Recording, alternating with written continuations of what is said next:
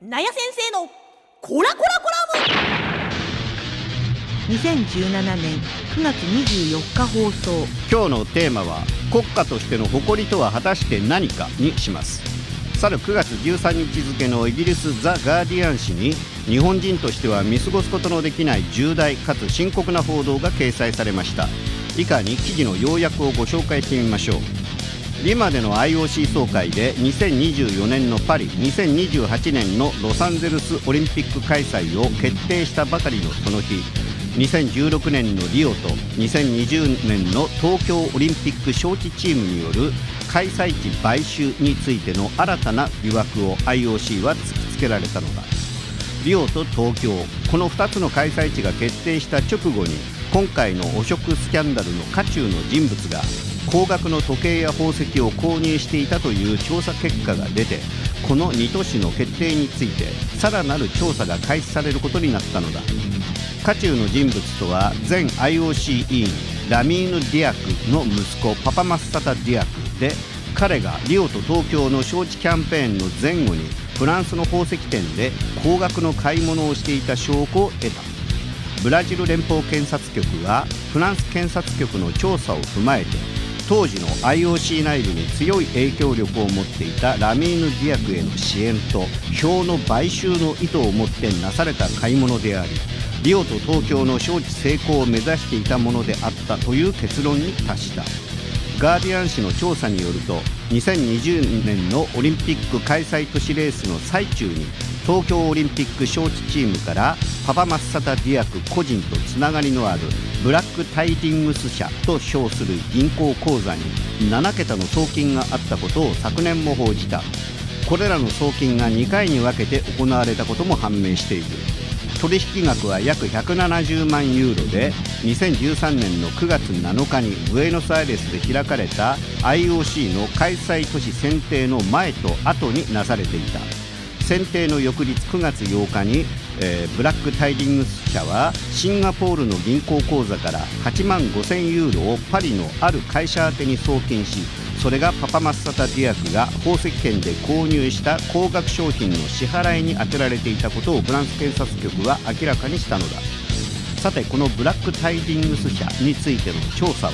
日本の国会での審問に付託されてもいるが同国の総理大臣はオリンピック招致のための票買収について調査を進めているフランスの検察局と協力することを確かに約束した。しかし今回のブラジル連邦検察局からの新たなる暴露によって次回の東京オリンピック開催に対する本格的な調査が再開されどのようにして東京がオリンピック開催地を獲得したのかそのプロセスが解明されることになると期待する。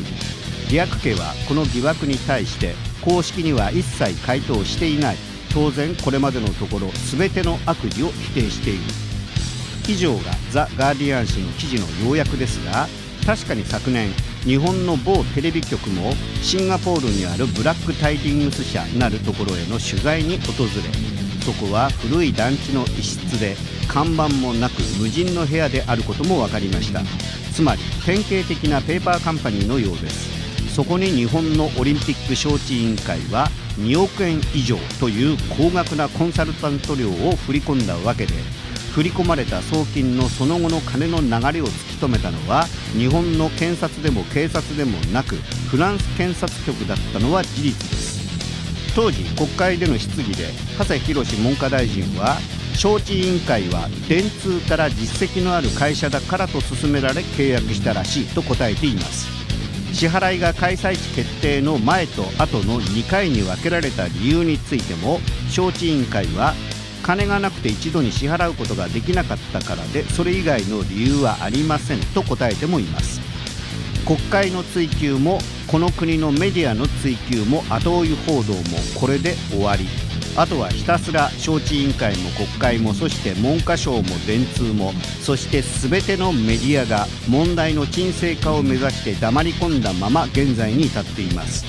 これから事の真相を解明し薄汚れた金がどこからどこに流れどんな政治家や人間たちがうごめいていたのかを示すのは海外の司法機関であり海外のメディアなのでしょう。日本の政治家も自称ジャーナリストたちもそれを隠蔽することに必死になるだけなのですかね。何十年も前から言われ続けてきた通りオリンピック自体が金にまみれた利権の巣窟となっている事実はすでに世界の常識の一つと言っても良いでしょう。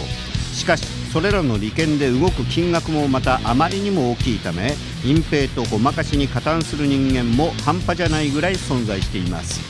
ですからここで僕が最も大きな声で訴えたいのは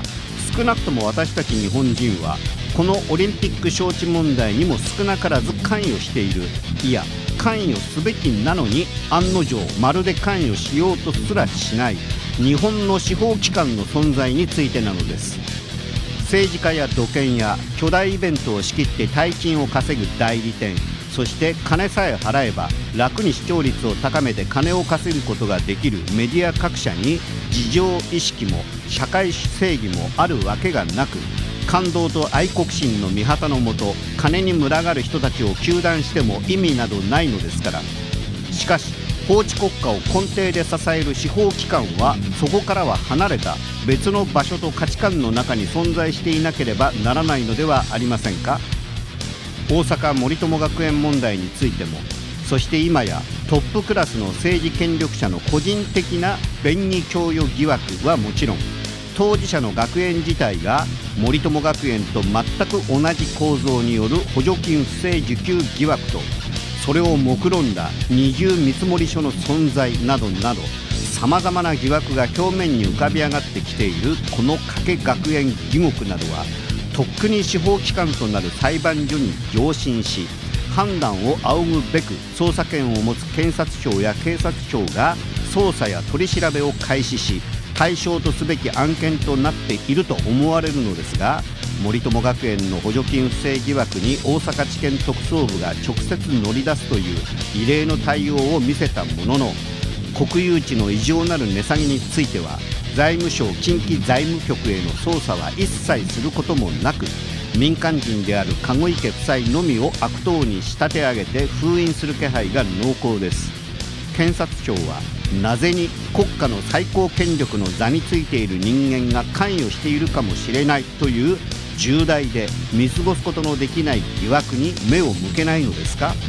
早いとこ彼への疑惑を解き右例にしてあげることも含めた責任が検察庁にはあると考えてみたらいかがですか？オリンピック招致について他国の捜査機関が日本の招致委員会からの賄賂疑惑を公式に認定しその金額まで明らかにしているのになぜに日本の捜査機関は反応どころか指の一本も動かそうとはしないのですか？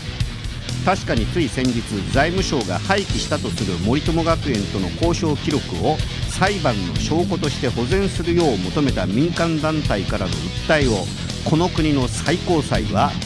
もっと具体的に何を残せと明示していないからそんな訴えは認めませんとの回答をしました。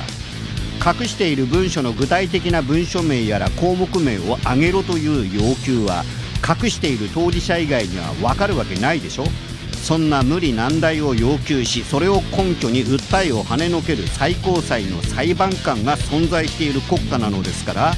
この国には捜査機関もいや司法機関すらも存在しないと考えた方がいいんでしょうかね。